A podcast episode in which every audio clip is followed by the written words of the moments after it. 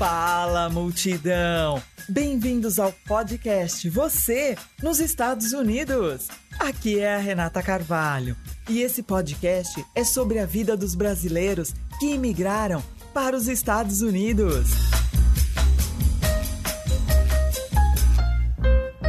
E a gente vai bater um papo, compartilhar histórias, experiências, ouvir diferentes pontos de vista, com a contribuição de convidados que residem em diversas regiões deste país. E a nossa convidada de hoje é a brasileira, de Lucélia, interior de São Paulo. Professora e bancária no Brasil e no Japão. Nos Estados Unidos, ela é escritora e intérprete Elis Renzo. Obrigada por sua participação, Elis. Olá, Renato, tudo bem? É, bom, na verdade seria Elis Hazel.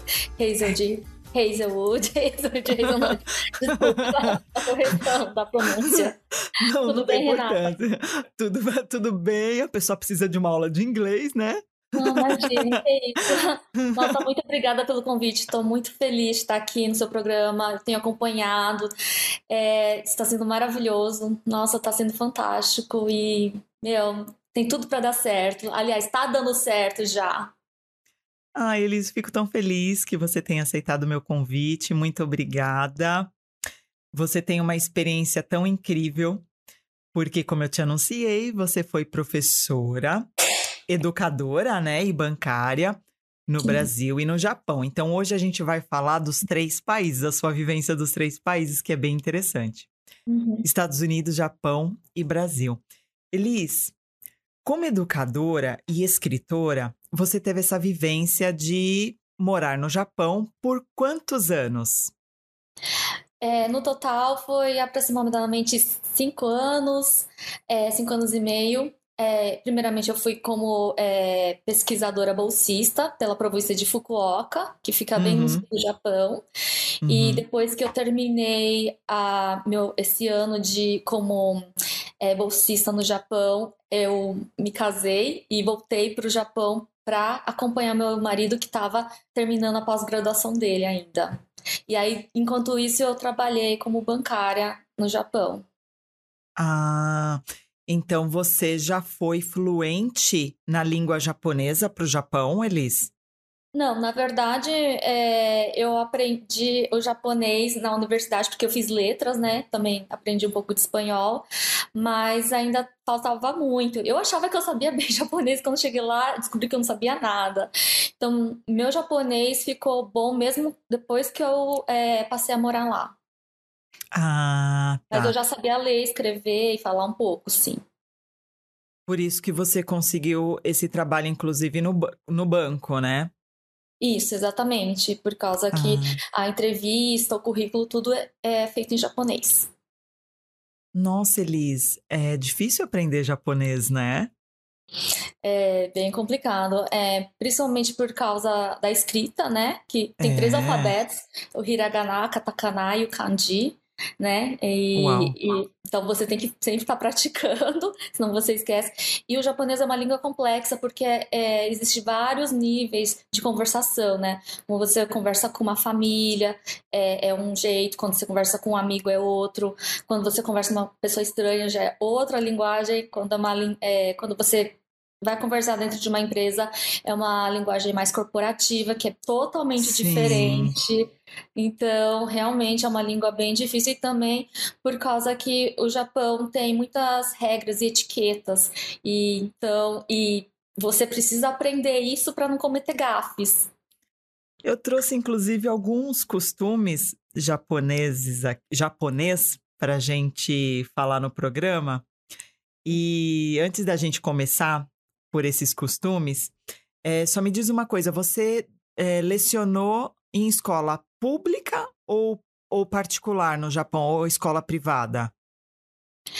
Ah, na verdade, eu, eu lecionei é, apenas dando aula particular, né? Ah, para tá. estrangeiros, dei aula de português. A minha pesquisa eu fiz em escolas públicas do Japão. É, na verdade, a minha pesquisa era justamente sobre educação para crianças estrangeiras no Japão. Porque o que acontece?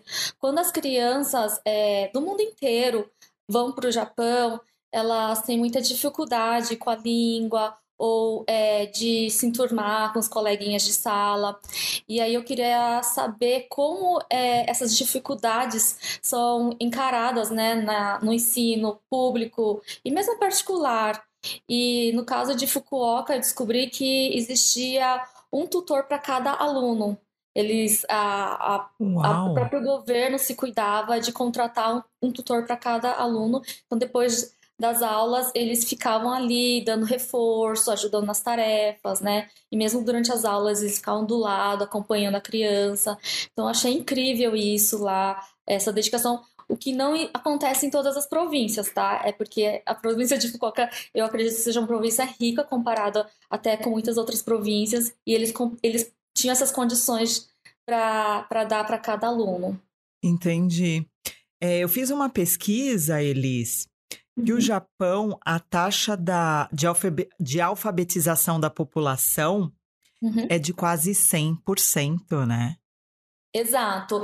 É, a alfabetização só não acontece, por exemplo, em casos de pessoas que, por exemplo, têm algum problema cognitivo, né, de, é, algum problema de aprendizagem, é, por realmente assim, por alguma coisa que não é por causa que não foi oferecida, é justamente por causa que às vezes a pessoa não teve condições de aprender, né, entendeu?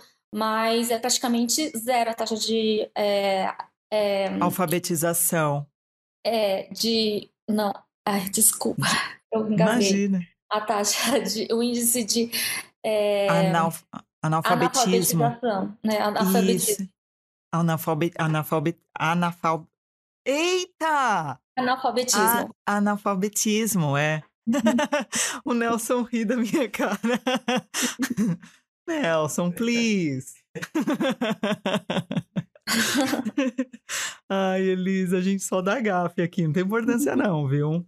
Uma pessoa que trilingue conversando com uma que não tá conseguindo Renata, falar nada. Desculpa, só uma entre parênteses. Tá sendo, vai ser cortado essas partes que fala errado. Pra que ele ser cortado? Precisa não, mulher. O Nelson sacaneia a gente. Eu, quando eu penso que ele vai cortar, ele põe tudo.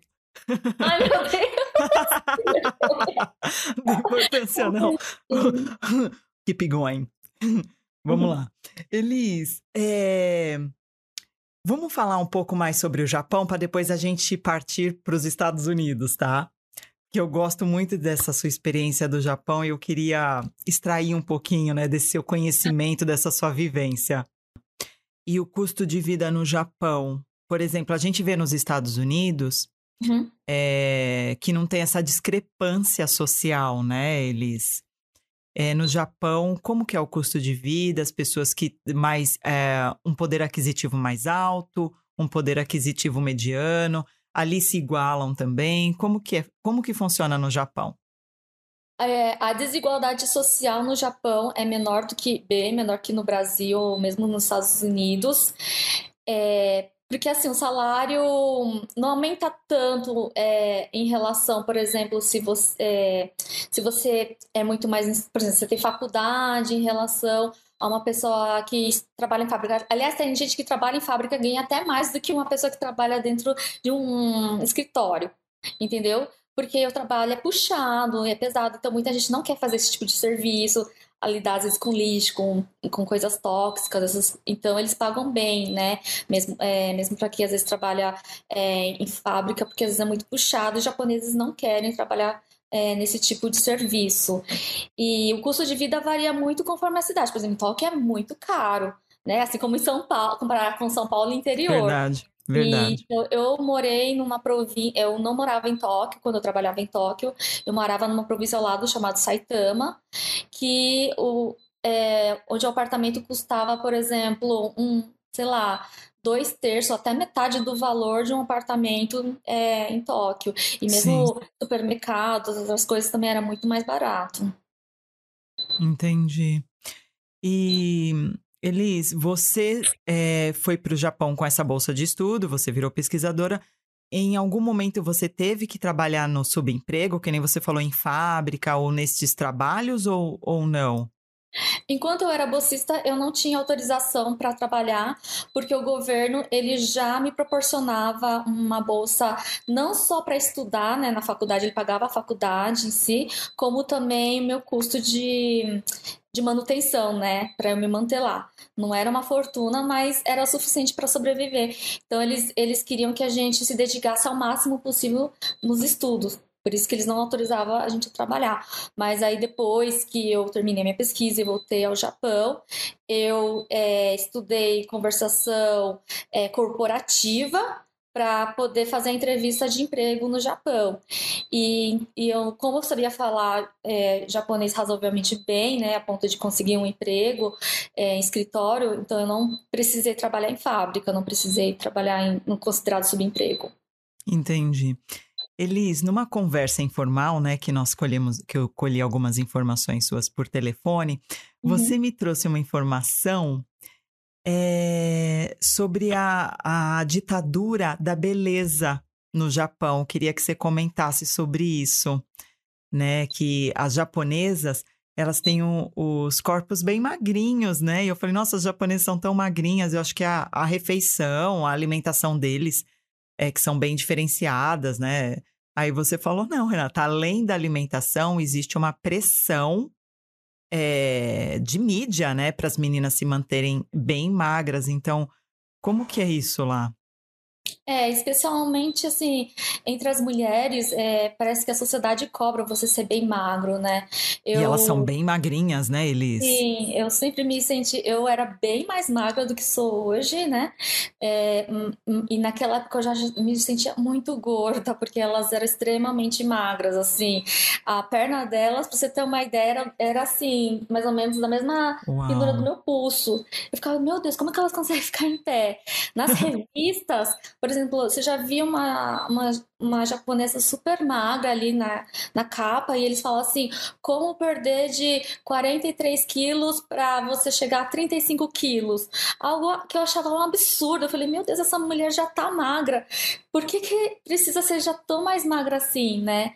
Mas comentando sobre alimentação, muita gente acha, ah, não, os japoneses só comem coisas saudáveis, né? Peixe, né? Arroz é, tempero, legumes. Vegetais. Vegetais. Não, lá tem muita fritura. Aliás, a, o alimento, assim, para quem não tem tanto dinheiro, é mais assim, muito em fritura. Não é tão saudável assim, porque eles comem muito nur, noodle, né? Que fala, é aquele macarrão, macarrão.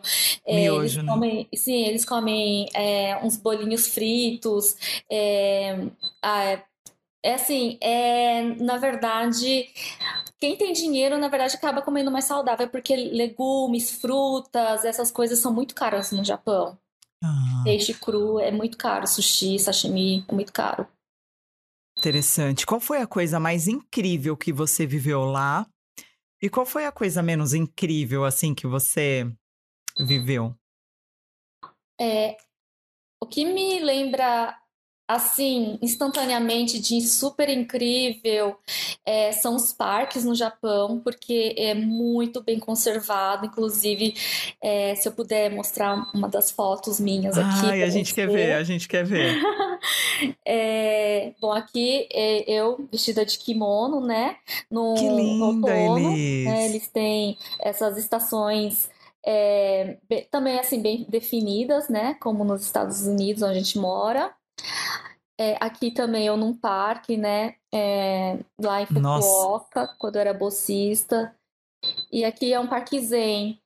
E, então, assim, eles preservam muito que é, lugar lindo, Elis! Esse parque. É muito limpo, isso. É, eu achei incrível o cuidado que eles têm, assim, com a natureza. Eles sempre estão, assim, é, podando as árvores. Então, eles dão muito valor, assim, para para sempre conservar, né, o, é, a natureza de uma forma incrível e não jogar lixo no chão é, sempre pensando em comunidade. Isso que eu gosto no Japão, eles pensam muito em comunidade. Não é aquela, aquela coisa, ah, cada um por si, Deus por todos, eu não tô nem aí, entendeu? É bem diferente. Eles pensam assim: é, se eu me preservar, não vai ser só para mim, vai ser para todo mundo. E aí todo mundo pensa igual, então é uma coisa legal, porque todo mundo procura pensar nos outros também. Que e ensinamento. Uma, é, e agora uma experiência que eu não achei tão incrível é porque eu acho que eles trabalham muito, eles procuram, assim, é, para você ter uma ideia, a, a criança, desde pequenininha, ela já começa a é, estudar bastante, e depois das escolas, às vezes elas vão para o cursinho para passar numa escola melhor, né? Ter, é, porque lá, assim, quando você sai do ensino básico e vai para o ensino médio, depois é, para o ensino é, intermediário, né? Ensino, é, desculpa, do ensino básico é, para é, o ensino, ensino, médio, uhum. tem é, você você tem que fazer prova para você é, tentar as melhores escolas e depois, é, posteriormente, para conseguir universidade. Então, eles sempre estão estudando muito, assim, o dia inteiro. E aí, depois disso, eles trabalham bastante também.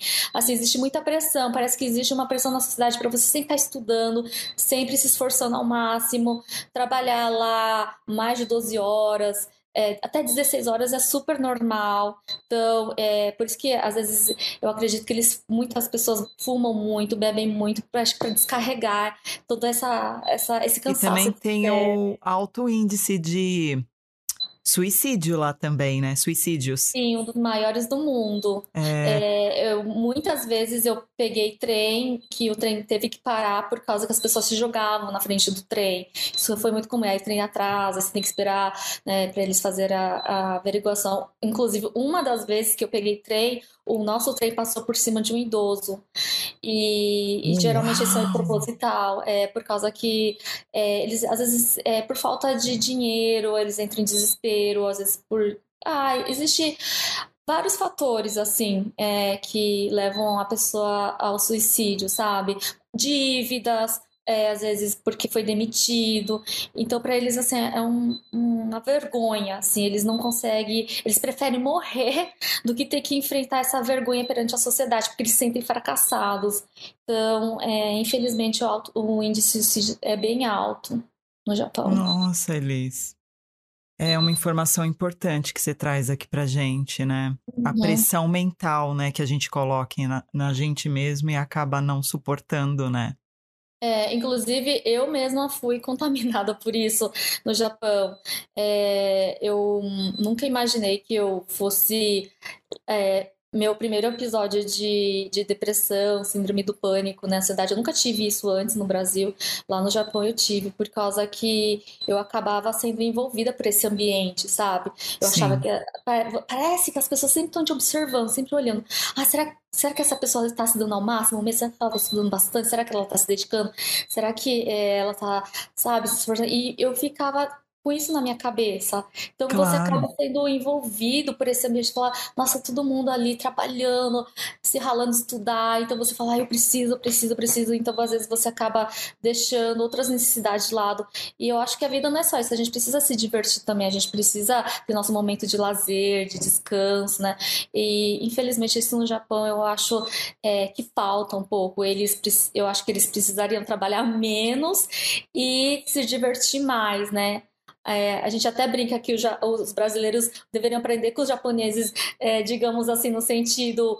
É, não que os brasileiros não trabalham bastante, lógico, de, depende muito, assim, né? Mas às vezes, às vezes tem aquela coisa assim de, ah, deixa pra lá, né? É, ah, vou me divertir. E, e no Japão, assim, eles falam, não, tem que trabalhar, tem que trabalhar, tem que trabalhar, tem que estudar.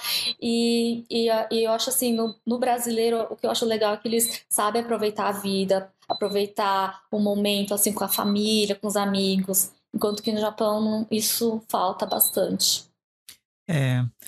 Elise, eu trouxe umas curiosidades do Japão, aí a gente vai interagindo. Uhum. É, essas informações eu colhi no blog Alma Viajante do Felipe Morato Gomes, que é um, um, um blog desse, dessa pessoa, tá? Só estou citando a fonte porque eu colhi do blog dele. Uhum. É, então, a primeira coisa que ele aponta aqui no blog, né? É, ninguém fala no metrô. Não absolutamente assim. É, você pode falar no metrô, mas tem que falar com voz baixa Várias vezes minhas amigas, é, até o meu esposo falava, fala mais baixo, porque Uau. eu tenho costume de falar alto. É, não pode falar no celular de jeito nenhum. Você tem que sempre deixar o seu celular no, no modo vibrador ou no modo silencioso para não perturbar os outros, porque eles sempre se preocupam muito em não incomodar os outros.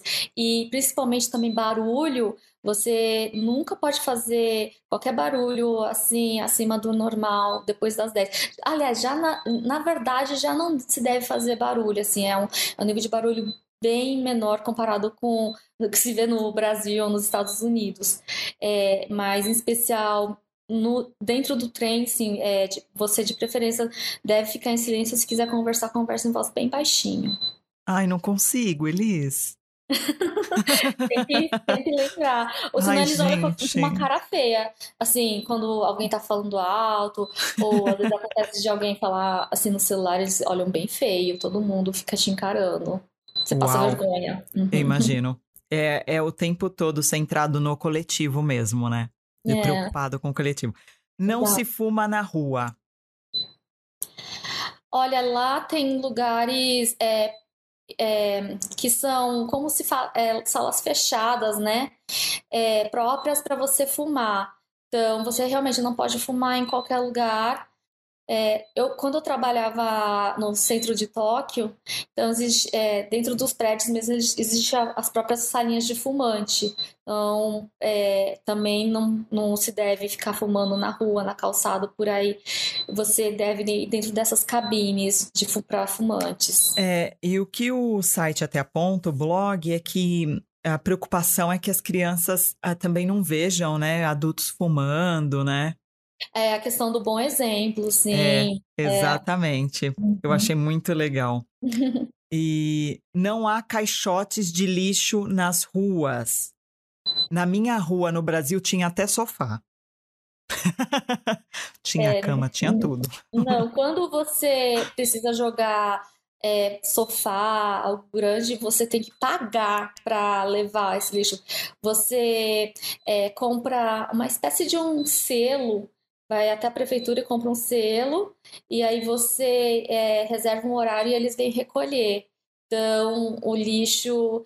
É assim, a questão do lixo é muito importante lá. Você tem que separar. Pelo... Isso depende de província para província. Onde eu morava, eu tinha que separar direitinho o plástico, é, o, o vi, é, vidro, metal, né, papel, papelão, tudo separadinho. Eu podia fazer isso em qualquer dia da semana, mas em alguns lugares você só pode jogar em determinados dias da semana. Por exemplo, é, quinta-feira é só papel é, sexta-feira, só plástico. Uau. Você não pode misturar, você. Senão, Gente, é, é, é tudo muito. Eles reclamam, eles falam: não, você, isso, hoje não é dia de jogar metal, hoje não é dia de jogar plástico.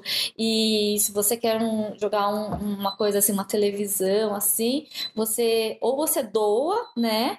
Ou você pede para é, para vir buscar, né? Uma empresa particular, ou no caso, comprar esse selo e marcar o horário, aí eles vêm e buscam. Então, para você jogar o lixo, você tem que pagar, literalmente. Caramba! É, Os japoneses usam máscaras hospitalares para proteger os outros. Então, assim, mesmo antes da pandemia, né? Exatamente. Toda vez que você pega gripe, é, é assim, as pessoas procuram usar máscara justamente para os outros não, não pegarem gripe. Lógico que também às vezes você usa para você não pegar gripe, para você se proteger, né?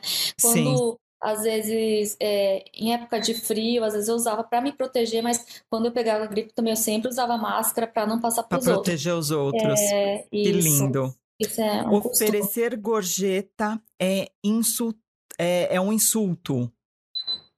Sim, Oferecer é um... gorjeta. Sim, é um insulto.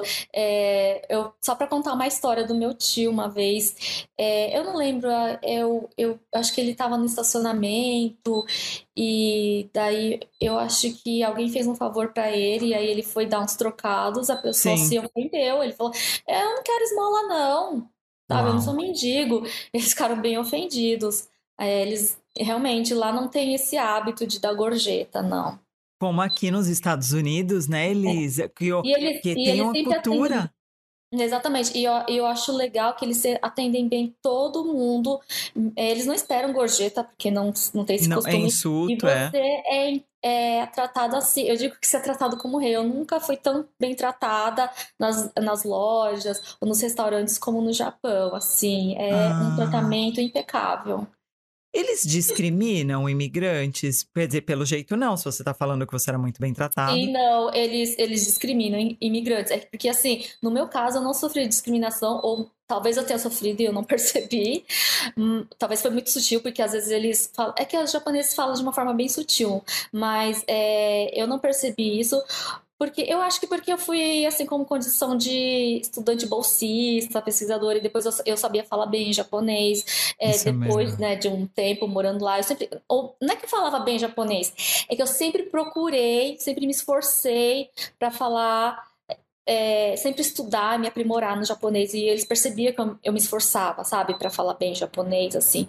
E, e às vezes eles me corrigiam, então eu agradecia, sempre procurei entrar na linha deles, assim, sempre procurei ter bons costumes, bons hábitos, né?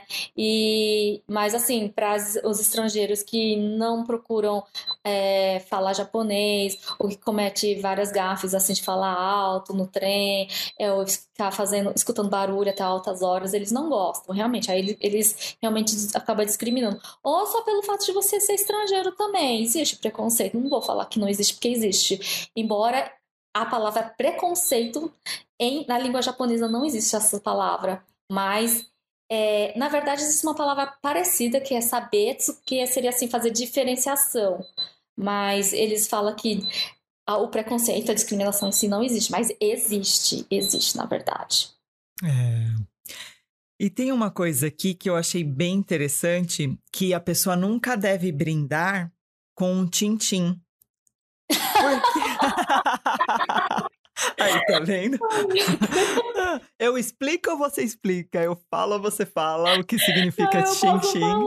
Então, por favor. Então, é, eu vou contar uma história muito então, engraçada. Por que não eu... se deve... Então, a pergunta é, por que não se deve brindar com xinxin no Japão?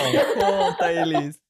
Eu, eu, vou só para assim contextualizar o Vini, o cantor Vini, né, de muito tempo atrás, Sim. ele foi pro Japão e a, a uma uma garçonete é, serviu ele e ele falou tintim, porque não sabia falar. é, ele não sabia agradecer em japonês. Aí a garçonete olhou com os olhos desse jeito. Quando ele descobriu que ele, ele morreu de vergonha. É porque tintim nada mais é do que a parte masculina do homem em japonês. A parte íntima, né? A parte íntima. Então, se você falar isso, tudo vai ficar. É como se a gente estivesse brindando assim, né? Pinto! exatamente, exatamente isso. Então lá se fala kampai, né? Não, não, não se deve falar essa então, palavra. Então, qual é a palavra? Então já vamos ensinar o pessoal. Qual, como se deve brindar em japonês, pra gente não cometer erro. Fala, Elis. Kampai. Uhul! Kampai, gente.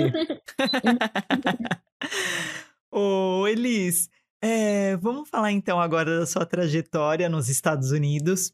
É, você migrou para os Estados Unidos por conta do seu, do seu esposo? Como que foi? Onde você vive e há quanto tempo você está nos Estados Unidos?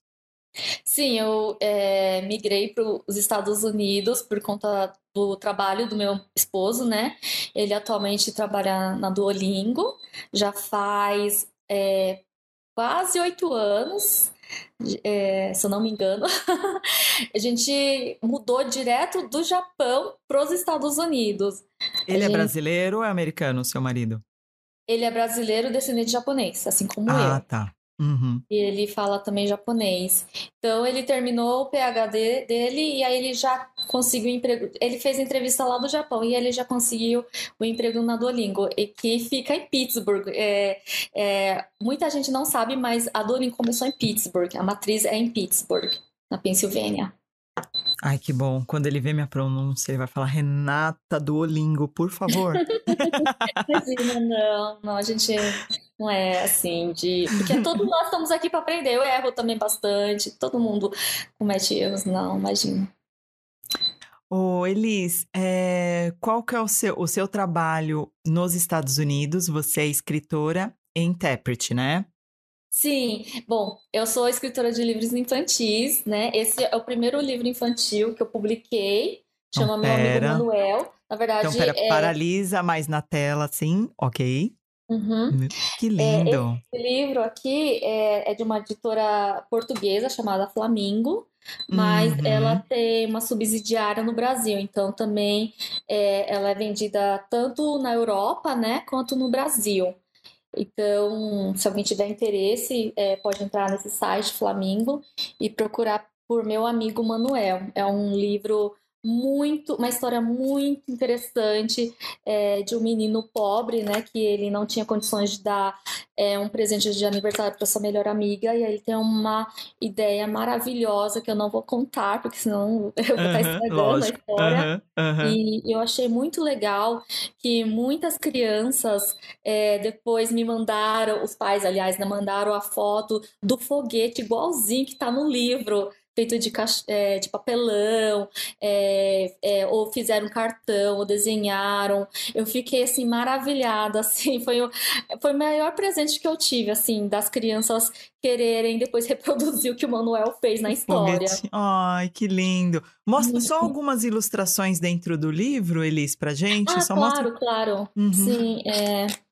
Que lindo. Ele é bem colorido, bem alegre é, foi uma ilustradora da própria editora que fez, né? E eu pedi para ela, uhum. eu queria que fosse uma coisa bem alegre, bem assim, para que as crianças se inspirassem na história do Manuel. Que é que assim, você não precisa de dinheiro necessariamente para conseguir as coisas. Se você souber usar a sua imaginação e a sua criatividade, você consegue também, de outras formas, é, chegar lá onde você quer. Que lindo, é Elis! Mamães, eu... comprem o livro da Elis. Tão linda essa história. É lindo esse, esse ensinamento, né, Elis? É, é generoso, é, é genuíno. É, eu sempre gostei muito de educação desde a faculdade, eu sempre já me interessava é, por outros métodos de ensino que não o tradicional, né? E, uhum. Então, foi por isso que eu quis também estudar educação no Japão. E aí, esse livro aqui, é, What a, é, desculpa, What Meg Likes to Learn, é em inglês, meu primeiro livro em inglês, pela editora é, Baboa Press que é uma subsidiária da Hay House. A Hay House é uma editora bem famosa nos Estados Unidos que vende livros eh, de alta ajuda.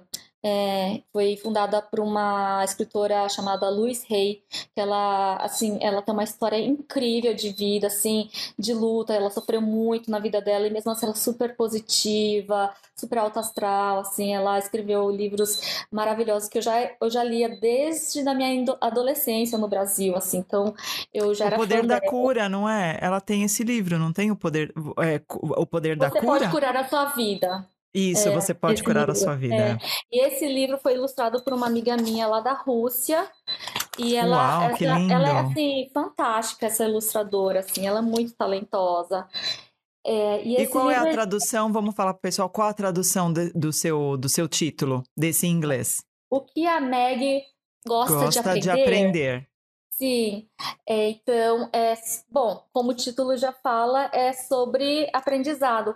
Por que eu quis é, escrever sobre aprendizado? Assim, essa história foi um pouco baseada na história da minha mãe, porque a minha mãe sempre gostou muito de aprender línguas, aprender de tudo. Ela sempre foi curiosa, muito esforçada. Ela, ela sabe japonês fluente, ela aprendeu espanhol, já tirou Cervantes é, nível máximo de primeira.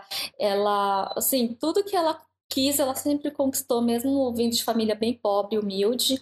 E, e eu vi assim, o quanto baseado nela, e mesmo no meu pai, que também teve um, assim, uma infância bem pobre, o quanto o conhecimento é uma arma, uma ferramenta assim imprescindível na vida de qualquer pessoa. Através, o, o conhecimento é, a nossa, é, um, é o nosso maior patrimônio. Poder maior patrimônio. patrimônio. Porque dinheiro você pode perder, né? Várias coisas você pode perder, mas o conhecimento você não perde. E a minha mãe sempre me ensinou uma coisa: tudo que você aprende na sua vida, você você vai utilizar de alguma forma. Lógico que assim, tem as suas exceções, mas assim, é, não é um desperdício. Você falou assim, mãe, eu quero fazer o curso, mas é, não sei se eu vou aproveitar. Ela falou, não, faça, filha, faça, porque isso vai te ajudar, talvez, em outras coisas, entendeu? Por exemplo, é, língua japonesa. Só para dar um exemplo, eu nunca imaginei que eu fosse usar a língua japonesa.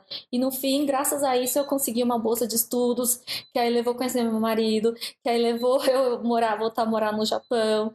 E foi uma experiência incrível. Então, eu queria, eu nesse livro eu quis mostrar a importância de se aprender né? E você tem esse gosto por, pelo aprendizado, porque é, você pode ter um grande prazer em aprender as coisas se você quiser, entendeu? E esse, só que esse livro assim ele é já mais simples, assim como é meu primeiro livro em inglês, ele já tem uma linguagem mais simples, ele é um livro mais repetitivo, mas assim ele é ele é encantador pelas ilustrações, como você pode ver aqui. Que lindo, ele... Elis. Elis, e quanto, quanto que custa o, o meu amigo Manuel, como, quanto que ele tá saindo no Brasil. Uhum. Quando, é, então eu falo assim, é, é, e, o, e, o, e essa versão em inglês também, é, What Meg Likes to Learn. Qu uhum. É, quanto ele tá saindo, se você consegue mandar pro para quem tá no Brasil, enfim. Vamos falar dessa logística? Ok, é, no Brasil, meu amigo Manuel tá custando 30 reais já com frete incluso, mas Legal. isso não todas as livrarias, tá ok? Eu tô falando da Flamingo, é, eu, se eu não me engano, a Livraria Cultura também tá com frete, inclusive você tem que verificar, uhum. é, porque Tá em todas as livrarias praticamente do Brasil. E, em Portugal também, na maior, nas maiores livrarias também tá. Inclusive, eu descobri que vai, é, durante esse mês, né, até o mês, metade do mês que vem, tá em destaque na FINAC, em uma cidade de Portugal, no sul de Portugal. Fiquei super feliz, super lisonjeada que tá em destaque, tá custando 12 euros. E ele uhum. também é enviado em, em qualquer parte da Europa, mas Aí tem o frete, né? Se for fora de Portugal, tem o frete. O é, What Meg Likes to Learn, ele tá custando é, 13,95 dólares, né? É, e ele também pode ser enviado a qualquer parte do mundo, só que ele fica mais caro por causa do frete. E eu descobri que ele tá na Amazon Brasil, só que ele tá custando 150 reais. É, ele, ele eu achei um pouquinho caro. Mas assim, é, se a pessoa me contactar, eu posso enviar. Esse livro, o meu amigo Manuel já vai ser lançado em inglês em breve, tá? Eu Legal. não sei exa é, exatamente o preço que ele vai ser comercializado ainda, é, com certeza, mas vai ser em torno de 14 dólares, se eu não me engano. E. Mas se a pessoa quiser entrar no meu contato, é, que vai estar tá no link né, abaixo é, da descrição, uh, meu Instagram, meu Facebook. Sim, sim. Eu... Todos os seus contatos vão constar abaixo na descrição do vídeo, seu Instagram, seu Facebook.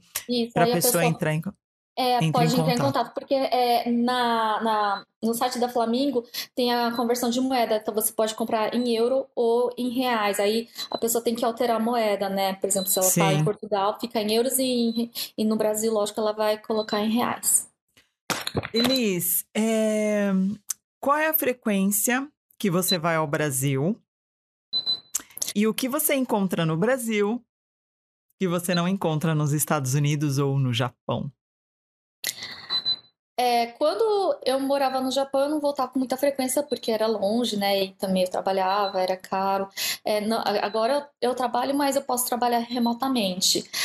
É, geralmente eu procuro voltar uma vez por ano, exceto durante essa pandemia, faz dois anos e meio Sim. que eu não voltava no, no, Brasil. Então, por isso eu mesmo eu vou ficar mais tempo, porque meus pais já estão ficando de idade e eu quero aproveitar é, é assim, eu quero aproveitar o máximo de tempo que eu posso ficar com eles, né? Eu sei que eles sentem muita, assim, a minha falta, e eu sinto a falta deles, eu falo que eu preciso mais deles do que eles de mim. Com certeza. E, é, desculpa, qual foi a sua outra pergunta? Não, e assim, o que que você, né, ah, acho que falta. você já falou da sua família Sim, a comida, eu amo comida brasileira.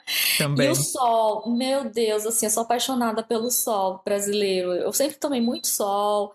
É, e Pittsburgh é uma cidade, assim, que não tem muito sol, infelizmente, né? Sempre ou tá nevando, ou chovendo, ou tá nublado.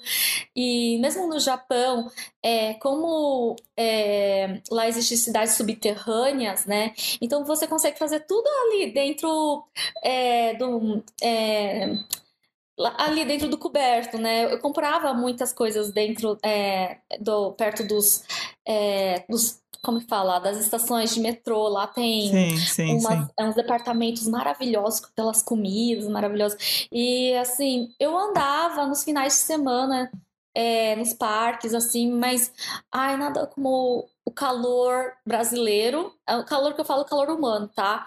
É, eu acho que o brasileiro é um país, é um...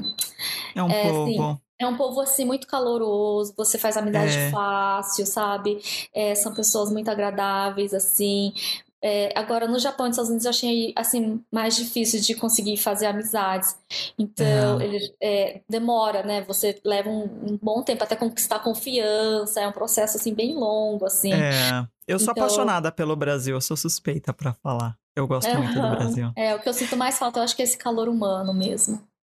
Elise, então o que que você encontra nos Estados Unidos, que é hoje o seu atual país, que você não encontra no Brasil? Olha, uma coisa que eu gosto muito dos Estados Unidos é quando você compra uma coisa e quer devolver e não precisa nem explicar. Eles ah, já... isso é tudo! Sim, eles já, na hora, já... É, Troca é, e pronto. É, é, é devolve seu dinheiro, né? Seja direto no cartão, não desconta nada. Você nem precisa explicar. Às vezes você achou uma bolsa mais barata ali na outra loja. Você chega lá, tá, devolve, não precisa nem dar satisfação nenhuma, né? E não precisa ser em créditos por exemplo, às vezes no Brasil você até pode trocar, mas tem que ter os créditos da loja, né? Só é... que nos Estados Unidos eles dão no, em dinheiro. Dinheiro de volta.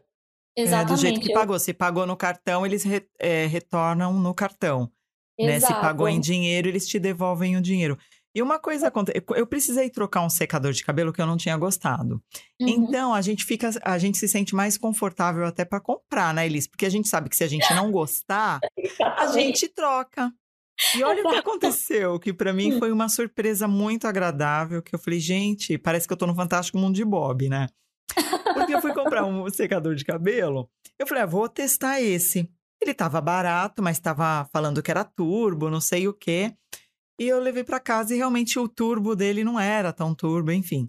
Aí eu falei, ah, não uhum. gostei embalei tudo, porque eu já tiro da caixa tudo bonitinho, porque se eu não gostar, então eu já tenho todo esse cuidado, o plastiquinho, Exato. eu guardo tudo. Eu também. Então, tava tudo muito bonitinho, muito embaladinho, o secador tava lá. Uhum. Eu entrei na fila do, do trocar mercadoria, e aí eu, como você falou, ela nem pede explicação, nada. Exato. Eu entreguei, eu entreguei para ela me devolver o dinheiro, o, o, a reposição no meu cartão, né? Exato. É, e assim, a minha surpresa é que ela sequer abriu a caixa, porque eu entreguei na caixa bonitinho, para verificar se era realmente o secador que estava lá dentro. Exatamente. Porque eu achei incrível. Ela pegou da minha mão e uhum. guardou, fez a, o processo de, de devolução do dinheiro sem ao menos abrir a caixa para é. realmente é. saber se eu estava devolvendo o secador. Ou então, sei lá, pra... um monte de. de uhum. sei lá. É para você ver a questão da confiança, né? Então, eu muitas vezes lindo. nem confere e já devolve. Isso também aconteceu comigo várias vezes. E no Japão também existe essa questão de confiar. Eles colocam todas é, as mercadorias, a farmácia, algumas lojas, colocam a mercadoria tudo na calçada, assim. Você, qualquer pessoa poderia passar e pegar se quisesse. É muito fácil. E nem tem câmeras, ninguém vigiando nem nada assim. Porque eles confiam muito, entendeu? Já aconteceu de esquecer a carteira lá no supermercado e aí eu voltei lá, tava impecável, tá tudo certinho. Já esqueci computador, laptop, em lugar público e no Japão devolveram tudo certinho. Então, assim, é, eu gosto muito dessa parte de da confiança de você não ficar checando tudo, né? No Brasil, não, né? No Brasil, como tem muitas pessoas que infelizmente se aproveitam aproveitam da situação, né? Uma coisa que eu não gosto, a questão do oportunismo, né? Que fala, é, se você tem uma oportunidade de tirar vantagem, você lá vai e faz, né? Você tem algumas pessoas que, no caso, poderia muito bem enfiar qualquer coisa ali, né? E devolver, é, é. mas é, mas então por isso que no Brasil não, você teria que checar e ver se realmente está impecável, se está direitinho, está funcionando, né? É verdade. E, e enquanto que nos Estados, nos Estados Unidos e Japão, como é, existe tão poucos casos que acontece da pessoa assim, fazer esse tipo de coisa, eles nem conferem, né? Porque eles confiam mesmo. Existe a é questão é da confiança. Uhum. Elise, então, para a gente finalizar, eu faço sempre para os meus convidados. Qual é a uhum. sua dica brazuca para quem pretende migrar para os Estados Unidos?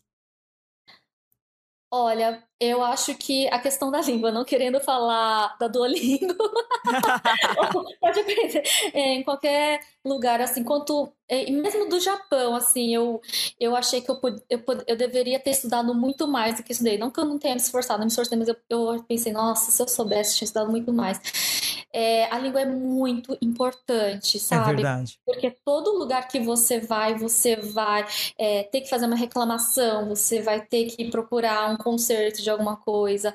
Tudo, tudo, a língua. É, já vem a questão da informação, do conhecimento, o poder do conhecimento, né? É, é, eu achei assim. Assim, felizmente, quando eu cheguei no, nos Estados Unidos, eu já tinha um, até que um bom nível de inglês, então não tive esse problema tanto assim para de adaptar com a língua, mas às vezes, assim, tinha algumas gírias, algumas coisas que às vezes eu não entendia direito, e aos poucos eu fui aprendendo.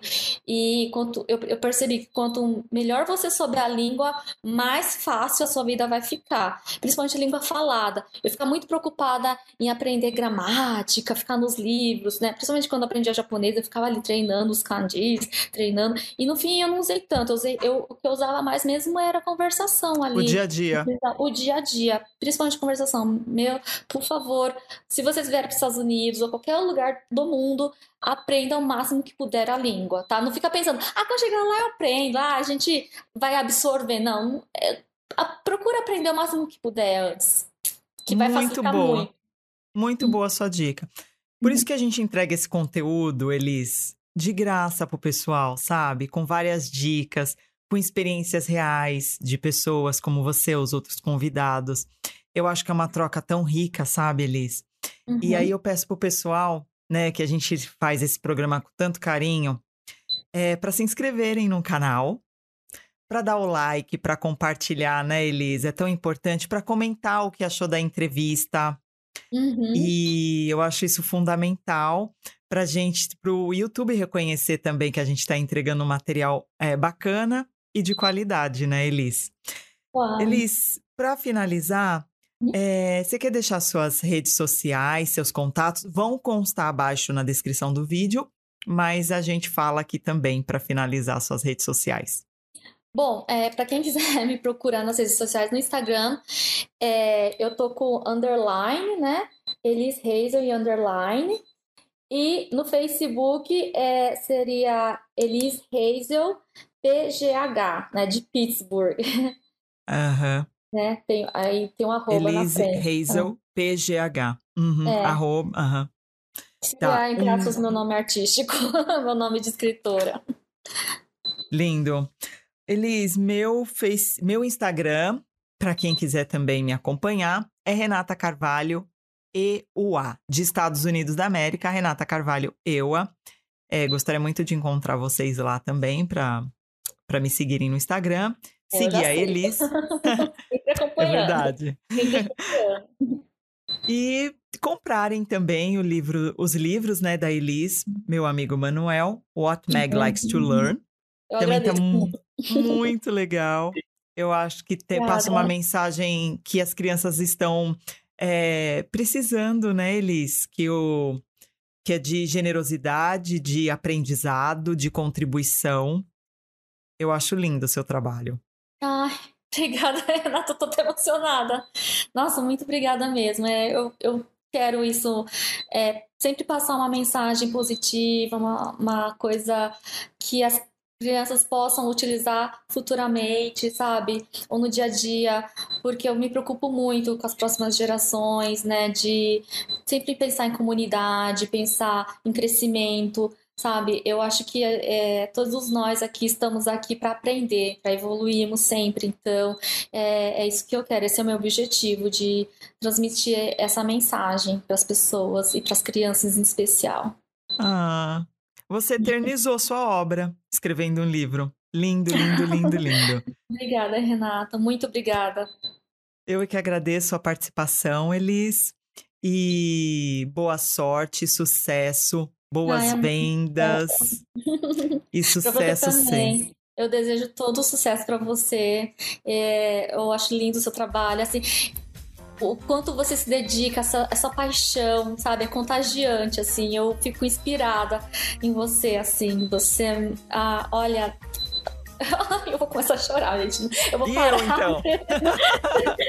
não, é, não, mas assim, eu te admiro muito, Renata, sabe? Porque você faz assim, sabe, com muito amor, com muito carinho, assim, é muito profissional. Desde que você é, contactou, né, para fazer a entrevista, eu falei, gente, que profissionalismo, né? Você toda a organização que você teve de já explicar antes, né? E a gente ter aquele bate-papo. Então eu falei, nossa, eu apoio muito o seu trabalho, acho lindo e eu tenho certeza que vai ser um grande sucesso. Já está sendo sucesso, mas vai ser ainda muito maior. Amém, Elis. Muito, muito, muito obrigada, Elis. Meu forte abraço para você e muito obrigada por você compartilhar seu conhecimento e a sua obra com a gente. Ok. Um beijo para vocês nos assistindo e para você, Renata. Muito obrigada. Um beijo. Tchau, tchau. Tchau. Gente, um recado final. Esse conteúdo está disponível nas duas plataformas, no YouTube e no Spotify. Se você está gostando das entrevistas e gostaria de contribuir com doações para o crescimento do canal, o link do Patron está aqui embaixo na descrição do vídeo. Assim como a Elis, se você que é brasileiro, mora nos Estados Unidos e gostaria de compartilhar a sua jornada com a gente, me escreva. O nosso e-mail está aqui embaixo na descrição do vídeo. Se esse conteúdo faz sentido para você, compartilhe. Se inscreva, dê sua opinião. É muito importante para a gente. Um forte abraço e até o próximo vídeo.